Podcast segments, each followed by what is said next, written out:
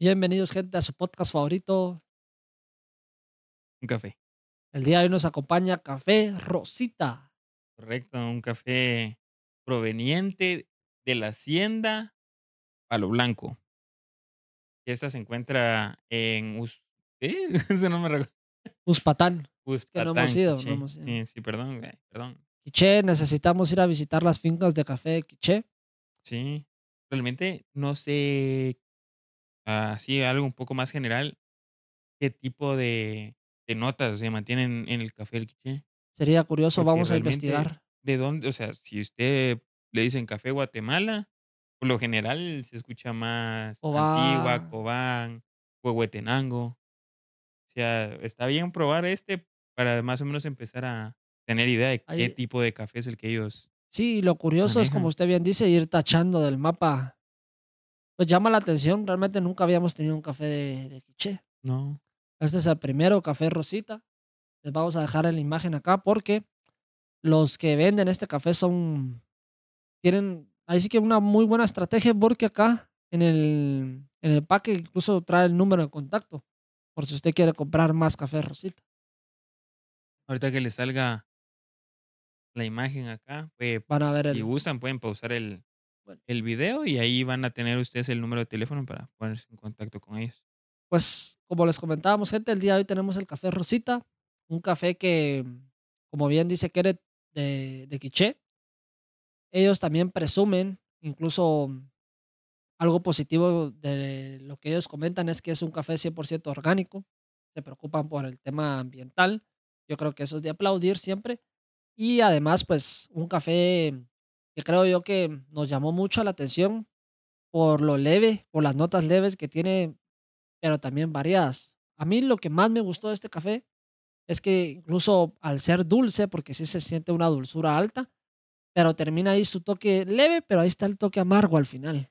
Sí, realmente ese café es bastante curioso porque, eh, muchos de los cafés que hemos degustado a lo largo de todos estos episodios que los que hemos empezado a incluir el tema de beber café se ha, sentido, digamos que de cierta forma lo lo amargo. Exacto.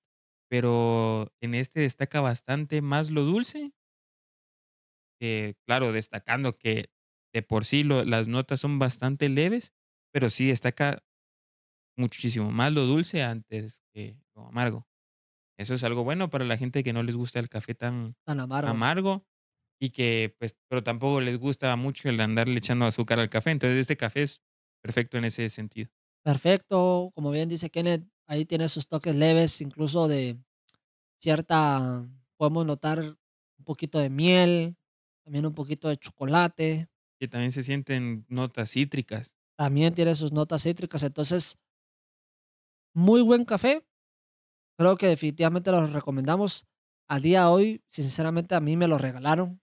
Entonces desconozco el dónde lo adquirieron y todo eso, pero así que los de Café Rosita se pusieron las pilas y ahí está el contacto. Entonces, si alguien le llama la atención este Café Rosita, se puede contactar con ellos. Y vamos a entrar un poquito ya de llenos con las notas que tenemos hoy. Y hay una un poco polémica, que cuando la platicábamos fuera de la grabación con Kenneth, entra entrábamos en un no debate, sino en un poco de de tira y afloja. Sí, sí, pero es que es curioso cómo ya nos hemos estado yendo a tirar a muchas polémicas, ¿no? O sea, hay que empezar a tener cuidado con eso. Sí, No, mucho. pues, pero pero es que realmente esta nota sí llamó bastante la atención por lo que menciona. Eh, más por los temas, digamos, por así decirlo, que nosotros hablamos, lo que nos gusta. Este este esta nota cayó bastante, así como tómenlo por si acaso. No, y como usted bien dice, cuesta mucho cuando a uno le comparten información de algo que te encanta, pero que te dicen mucho cuidado con esto, como dice Sí, usted. sí. Entonces, obviamente, vamos a platicar de cuántas tazas recomienda la OMS tomar durante el día. Sí. Entonces, aquí viene una pregunta, antes de platicar de qué es lo que recomienda la OMS, vamos a platicar también de cuántas tazas tomamos nosotros al día. aquí hay un poco de equilibrio porque, digamos, a mí me pasa mucho que en la mañana, solo en la mañana tomo hasta 3 tazas, luego le sumaría tal vez unas 2 después de almuerzo y otras 2 al final en la noche. Sí, puede ser, ya me imagino que lo que quiere es morirse. Pues ahí vamos a ver más Bueno, adelante. sí, es que es curioso por lo que menciona la la nota, pero no, yo no caigo tanto. Yo ya lo había mencionado, creo que en un episodio anterior, yo por lo general estoy entre 4 o 5 tazas al día, mm, digamos que consideraría que es lo normal que alguien promedio consume café. ¿Y cuántas tazas recomienda la OMS? Y es donde está el el debate al que habíamos caído, lo que comentamos, y es que la OMS recomienda entre 3 a 4 tazas 6. no, 4, Ah, bueno. de 3 a 4 tazas diarias. Eso Bueno. es lo lo como lo recomendado. Sí, eso Ah, no no te dice máximo 4, pero te recomendamos esto. Entonces, es algo a considerar. Bueno, gente, pero hay tazas grandes. Es que ese es el problema, porque mucha gente dice: "Para mí esto es una taza". Pero hay gente que puede decir No, aquí hay más de una taza. sí, sí, sí, o no, porque también cae en en el tema de de, por ejemplo, si es un expreso. No se va a tomar 4 expresos. Eso Exacto. tiene el como el quíntuple de Y cafeína es lo eso. que es lo que menciona la OMS, que estas advertencias que ellos realizan también van amarradas un poco a qué tipo de café vamos a ingerir y el método de preparación que se utilizó para el café. Sí, porque puede variar, eh, la cafeína, pues, es que ahí es donde está el punto. Ah, Sí, incluso como hemos platicado acá de métodos de preparación de café, vemos que hay algunos que concentran un poquito más lo que es el café y hay otros que lo diluyen, entonces va a depender de, de todos estos aspectos, pero creo yo que volvemos a lo mismo que hemos tratado de, de platicar siempre aquí en el podcast, que lo importante es buscar un equilibrio. Nos puede gustar mucho el café, pero también hay que tener cuidado con el tema del exceso. sí, no hay que abusar de A mí algo que me ayudó muchísimo y si algo le si puedo darle un consejo a alguien es que yo yo siempre cometía el error, porque es un error, claro, que me levantaba y lo primero que hacía era tomar café. Entonces, como para compensar mi culpa, lo que hago hoy en día es tratar de que antes de tomar mi primer café, yo ingiero ta una cantidad de agua pura, y esto lo que me ayuda a mí es, eh, que ya no me siento tan culpable y también ayuda un poco a mi cuerpo a no a que no sea lo primero que ingrese, nomás me levante. Sí, correcto. Eso es una muy buena opción para eh, como pausar un poco de tanta taza de café. O sea, realmente sí, eh, si a ustedes, oyentes, les sirve, pues considérenla, que al final, como bien hemos mencionado otras veces, eh, no porque nos guste, podemos hacer las cosas en exceso, eh, al final puede traer mucha, eh, perjudicación a nuestra salud. Casualmente, ca la OMS menciona algunas enfermedades que nos puede que nos puede causar el exceso de café. Sí, correcto. Pues, por mencionar algunas, eh, estaría que puede causar eh, problemas, eh, en el corazón, ¿verdad? Eh, digamos, problemas cardiovasculares. Otro puede ser llegar a problemas en los huesos, ¿verdad? La osteoporosis.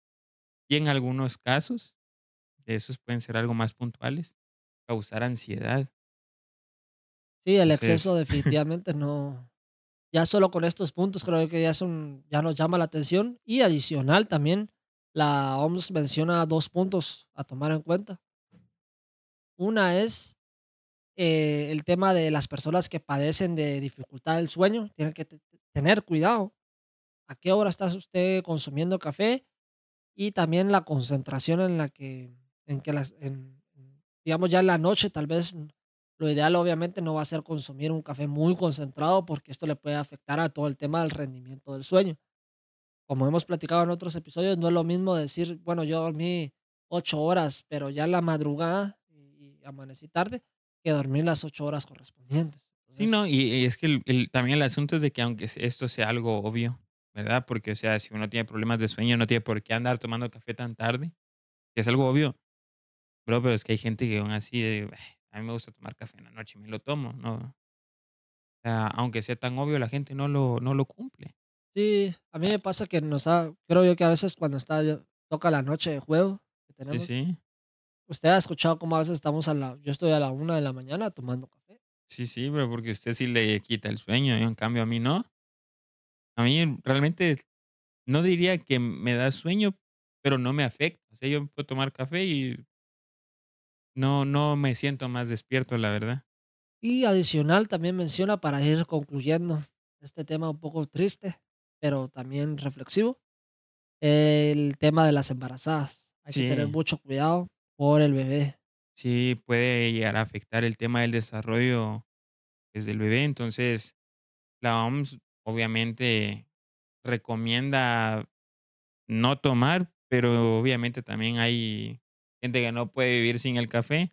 Entonces, dicen que está bien al menos una, o como máximo más bien, una taza al día. Una Entonces taza hay que empezar también a controlar esa más por la salud, porque al final el bebé toma, ¿eh? sí, sí. Al final también cuánto tiempo va a ser, o sea, 8 o 9 meses, en promedio, pues, porque al final no es que vayan a dejar de tomar café toda la vida. Entonces yo creo que también se puede hacer un poco ahí el el esfuerzo para no perjudicar ni la salud de ella ni la del bebé, porque al final, si el bebé llega a tener algo, puede repercutir en ella. Sí, la Entonces, el mejor cuidarse. muy importante, entonces ya saben, de 3 a 8 tazas, Necio. de Ah, 3 a 4 tazas, sí, sí, lo recomendable y siempre tomen en cuenta el tipo y el método en el que se preparó el café. correcto. Así que ahí está la nota para que consideren. Sí, hablando de consecuencias, ¿sabe? Estuve viendo hace unos días de unas notas sobre la cantidad de de basura y plástico que hay en los océanos. Pero resulta que vi una noticia bastante agradable, la verdad, de una iniciativa que se tomó de una empresa de café en Estados Unidos, específicamente de Nueva York. Esta empresa, la cual, pues me imagino, Mister Obviedades, que se llama así por el propietario, la cual se llama Joe Coffee Company, empezó una campaña de publicidad con plástico proveniente del océano. ¿Qué le parece? interesante, yo creo que llama la atención por el simple hecho de de buscar siempre hacer publicidad, obviamente ventas, pero de una manera consciente, en una manera en la que usted diga, bueno, yo quiero vender más, pero también en lo en lo en el proceso de que yo estoy vendiendo más, apoyo una causa que hoy en día, seamos sinceros, muy poca gente toma en cuenta este tema Y en su momento creo yo que, ¿qué? Hace 8 o 5 años mucha gente se preocupaba, ¿no? Que reciclemos, que dividamos, pero hoy en día casi lo vemos en los centros comerciales. Muy poca gente se pone a separar la basura. La Sí, ahí mayoría de ahí gente están agarra, los sí, ahí están los basureros y todos están llenos de todo. no, Hasta los que solo son para líquidos tienen basura. tienen basura. Entonces, se les restó importancia, pero estas notas, como usted bien menciona, creo yo que motivan y que una empresa relacionada al mundo del café esté generando este cambio e- es bastante alegre. Sí, sabe, y aparte algo que también me llamaba mucho la atención, no por quitarle importancia al tema, eh, del cuidado del medio ambiente, sino que este este proyecto lo que también está ocasionando es, está generando empleo. Ellos, eh, específicamente se fueron a lo que sería la las costas del suroeste de Asia, a estas comunidades que se encuentran acá, em, han generado oportunidades de trabajo para poder ir recolectando todos los plásticos, pues, que se encuentran en la costa, y con este es que hacen esta publicidad, estos empaques de publicidad. Sí, pues ahí sí que estamos hablando de 2 cosas positivas, porque usted apoya al ambiente y también, de paso, genera empleo. Sí, en una comunidad, como usted bien menciona, de escasos recursos. sí, sí, Entonces, creo yo que es de aplaudir bastante. Ya sabemos que el que la industria del café última en estos últimos años se ha preocupado un poquito más por el tema de generar café de una manera natural y que no afecte tanto al ambiente. Somos conscientes que el mundo del café le ha hecho muchísimo daño al ambiente. Eso está respaldado por muchísimas investigaciones y por lo triste que es que muchos caficultores, pues en su momento no, no lo conocían, pero le hicieron mucho daño a la tierra. Hoy en día, como hemos visto en muchos documentales, ya hay muchas fincas que se están uniendo a generar un café siempre con conciencia en el medio ambiente. Entonces, eso es positivo por parte de la industria del café y también creo yo que destacar que hay una estadística muy interesante en este artículo que usted menciona y es que esta, este método de fabricar publicidad a través del reciclaje, ah, estaban hablando ellos que ha generado más de 50 mil bolsas menos que llegan al océano. Sí, sí, igual también, pues, ellos eh, destacan que realmente el utilizar estos empaques causa una menor eh, huella de carbono que empaques ya reutilizados. O sea, realmente el proceso que ellos están utilizando para llevar a cabo este proyecto está de maravilla. Y adicional, como usted menciona, tienen una estrategia de marketing bastante interesante en donde cada, mm, cada publicidad va a tener un código.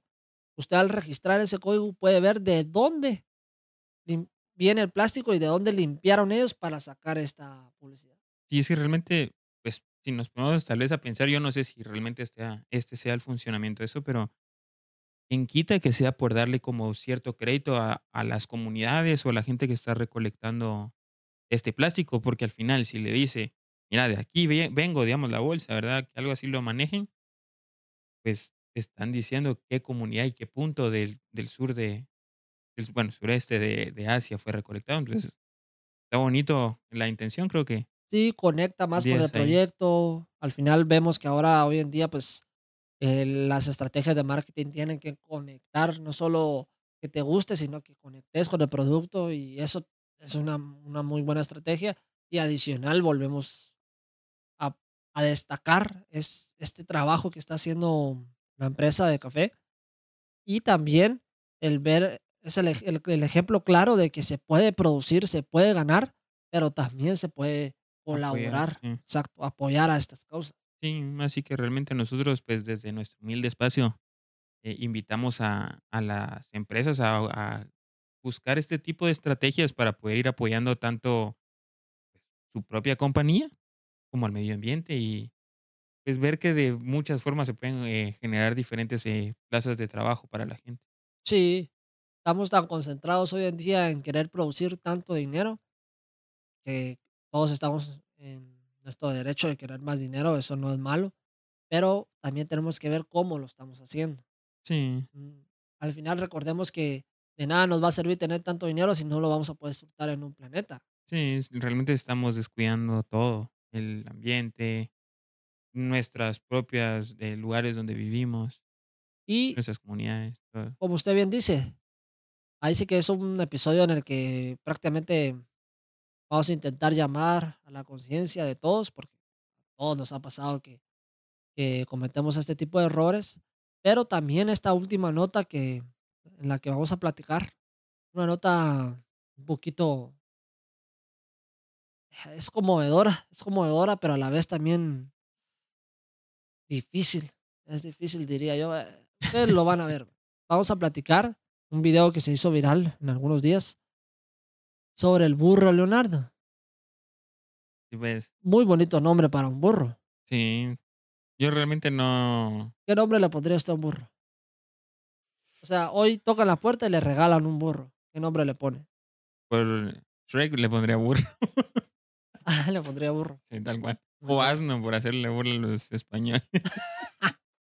Yo le tendría un bonito nombre que. Sí, Pablo Junior. Ya vamos con las. Usted dijo que no quería polémicas. Perdón, perdón. No, yo le, yo le pondría a Johnny. Johnny. Johnny. Sí, le pega. Le pega. A, Leonardo tiene cara de Johnny. Pues resulta que en este video en el que estamos platicando del burro Leonardo, el burro pues está, el burro está amarrado, incluso tiene... Un bozal. Sí, ah, bueno, de las... Ajá. Y pues me imagino que ya llegó el tiempo y todo, llegan algunas personas y lo liberan, liberan a, Leonardo. Y la primera acción o la manera en la que se toma a Leonardo esta, esta liberación es gritar, como un grito, pero es un grito de alegría, pero a la vez también de desesperación. Sí, realmente que es un grito bastante liberador, pues bien, como bien usted menciona de Sí, viene es como que usted dijera cuando usted grita, pero grita de aquí adentro, porque se nota que él dice, como que dice: "Ya basta", ya no aguantaba tener eso puesto. sí, sí. Y es que hasta camina así todo como que ni él se cree que esté libre. sí, es es impactante, pero lo que nos llamó la atención es ver cómo re realmente un simple video podemos conectar con el sentimiento del burro, porque por muy suena un poco como de que da risa y todo, pero yo creo que estos videos deberían de de de enseñarse que no por ser un animal que se dedique al trabajo est está está bien que trabaje, pero también hay nosotros mismos tenemos días de descanso. ¿Por qué Leonardo no va a descansar un día o por lo menos quitarle el bozal algunos días, pues? Sí, porque realmente tampoco sabemos en qué condiciones lo guardaban, por llamarlo, no, o sea, en sus días de descanso, en qué condiciones lo mantenían guardado, digamos, ¿va? Porque, o sea, si está en un corral, si el corral no cumple con ciertas condiciones y lo mismo, pues, le genera como poco espacio para que él se pueda desenvolver, que pueda como cumplir con sus, digamos que deseos de poderse mover libremente, ahí también ya hay un problema, pues. Sí, entonces es es muy bonito, les vamos a dejar el video en el la descripción del Solo no se asusten con el video porque grita fuerte el burro. sí, grita fuerte, súbale todo el volumen a su celular. Sí, Y no, pero sí hacer conciencia de todo animalito. Muchas veces yo creo que ese es el error de nosotros, enfocamos el cuidado de los animales en los que podemos tener, digamos, eh, pececitos, perros, gatos, y está muy bien, pero también los animales de gra de granja tienen un cuidado y también quieren un cariño. Por eso, incluso a mí me gusta mucho el perfil de, ¿cómo se llama? El granjerito que vive en Colombia, ay, del borrego. el borrego, cómo él trata a sus animales. Creo yo que es muy poca gente lo demuestra de esa manera, pero es muy bonito Mm, cómo sí, que a mí, de hecho, me gustan sus sus TikToks, pero también empecé. Empecé a consumir también contenido de este Frank Cuesta, también un ejemplo. Sí, eso de de ver el su santuario, el ver cómo se preocupa, rescata animales, para mí, oye, a mí me gusta, me entretiene mucho ver eso. No, es un ejemplo también, al igual como usted bien dice, del borrego, gente que genera contenido, pero también hace conciencia de que todo tipo de animal también necesita un cariño, un tiempo, un descanso. No todo es estar sacándoles provecho y, y intentando exprimir hasta su última gota de vida, ¿no? Sí, sí, que así como bien usted menciona este tema, eh, retomando también el comentario que hice sobre este Frank Cuesta, yo me recuerdo haber visto un video donde él va y ve que tienen un elefante, digamos que esclavizado para trabajo pesado, y él negocia con el, digamos que con el dueño del elefante, que si él le regala maquinaria para trabajo pesado, si él libera al elefante, y él va a comprar un tractor para podérselo dar a este señor, para que deje libre al elefante. O sea, imagínese a qué nivel de De amor. de ajá, o compromiso tiene él hacia los animales de su dinero está dejando ahí con tal que liberen un elefante. Sí, que justamente es lo que usted bien menciona. Y es un ejemplo. Y, am- y, a- y de, esas, de esa misma manera tendríamos que generar nosotros conciencia en, en los animales. Yo siento que a veces los animales de granja, por, por ser animales que producen ah, perfectamente, los maltratan. Como que yo una vez fui a, a una finca, no me acuerdo el nombre de la finca y no lo voy a decir también. Pero ahí mm, usted comía y había una granjita. Pero yo me acuerdo de escuchar el comentario de, "Ah, sí, con, con un tiempo, con un rato que le pegue el viento o la lluvia, no le pasa nada al animal. Ya cuando empezamos con ese, con ese tipo de comentarios vamos mal, porque lejos de generar una granjita con, con armonía, con animales sanos, prácticamente, ah, con que le pegue la lluvia unas tres horas no le va a hacer mal al caballo. ¿Cómo va a hacer eso? No, y deje eso, pero tampoco ir tan lejos. Hay casos de que hasta con animales domésticos pasa. Sí, la gente que compra perros y los manda a la terraza, ¿para qué compraste un perro si lo primero que vas a hacer es subirlo a la terraza? Y dejarlo ahí. Pobre perro, vas ahí aullando, ladrando, llorando y ¿en qué condiciones? No, no, no, no tiene sentido, pero vamos a que Es complicado porque tal vez solo es armonía de un ratito, después mejor, ah, como ya sé que, digamos, es mucho trabajo cuidarlo, mejor a la terraza. me desentiendo de él y ahí te subo a ver una vez a la semana. Sí, No, lamentable. No, tampoco. como usted bien dice, no tenemos que ir tan lejos a una granja o para hablar de maltrato de Sí, eso. sí, Eso es sí. cierto, eso es cierto. O, mm, pues, la gente que deja a los perros abandonados o los gatos, los sacan a la calle, y mira qué haces. Pues un gato, digamos que es tiene ciertas facilidades porque, pues, se puede volver a colar a la casa, un perro no puede hacer eso. Pero tampoco aquí vamos a andar como discriminando a los animales, aquí es todo por igual, ¿por qué abandonarlos? Sí, ¿no? Para eso mejor que ni No, y los los tengan. gatos son incluso hasta pilas, porque a mí me pasó, yo conozco un amigo, tengo un amigo que ellos ellos viven en una colonia y abajo de esa colonia vive otra gente ya así en el barranco. Y había una familia, creo que tenía como 10 gatos, ¿va? Y aguante que el gato se fue, dicen, solito, ¿va? O sea, entró a la casa y estaba abandonado y todo. Y el gato no, pues no es bobo, porque el gato fue a la mejor casa de la colonia, se regaló y ahora usted ve al gato y vive como rey. Pues, Es pilas el gato porque fue a regalarse a una casa donde él sabía que lo iban a tratar mejor. sí, me imagino todo el tema de supervivencia. Es es que los animales no son tontos, son bien entendidos. Sí, totalmente, pero sí. Yo, por ejemplo, igual mi hermano tiene tiene un perrito y él le dice, por ejemplo, Nugget se llama el perro, vení, y ahí va el perro atrás de él, y si él se queda parado, el perro se queda parado a la par de él. Y es bien tranquilo, el perro es bien bien bonito, pues, o sea, cuando se les da amor a los animales, son bien entendidos. Sí, ya lo regresan. Sí, sí. Totalmente de acuerdo. Pues bueno, gente, dice que para hacer conciencia de, del cuidado, como bien mencionábamos, el, el ver este video conmovedor de, del burro Leonardo y po- podrá sonar incluso hasta chistoso, pero véanlo, reflexionemos y si ustedes conocen a alguien que realmente está tratando un poquito mal a sus animalitos, ya sea perros, animalitos de granja y todo, enséñenle el video y van a ver que es que simplemente con, el, con oír el grito desgarrador de Leonardo, van a, vamos a poder entender que realmente ellos también sienten y ellos también se frustran, se cansan y no es justo que por mucho que sean animales para trabajar, no tengan sus días respectivos para recargar baterías. Entonces, Sí, por favor, reflexionemos en ese aspecto.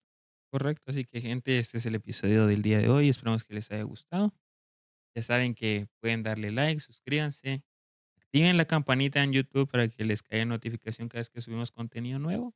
Ya saben que nos pueden escuchar en nuestras redes como son Spotify, Apple Podcast, Google Podcast y Amazon Music. Amazon. Exacto, y nos pueden seguir en las redes sociales TikTok e Instagram, estamos como Yes. un café. Correcto. Y siempre en Instagram compartimos información sobre diferentes cafés de especialidad que venden en Guatemala. Y también estamos abiertos a platicar de todo tipo de café. Entonces, ahí si, si llegara a pasar a alguien que está interesado en, miren, tengo un café X, me gustaría que, que lo tuvieran, con mucho gusto. Podemos Sí, platicar. podemos platicar ahí en Instagram y somos todo, todo oídos y lectura para Sí. ustedes. Así que, pues ahí estamos para servirles. Gente, esto es un café. Muchas gracias, Felipe.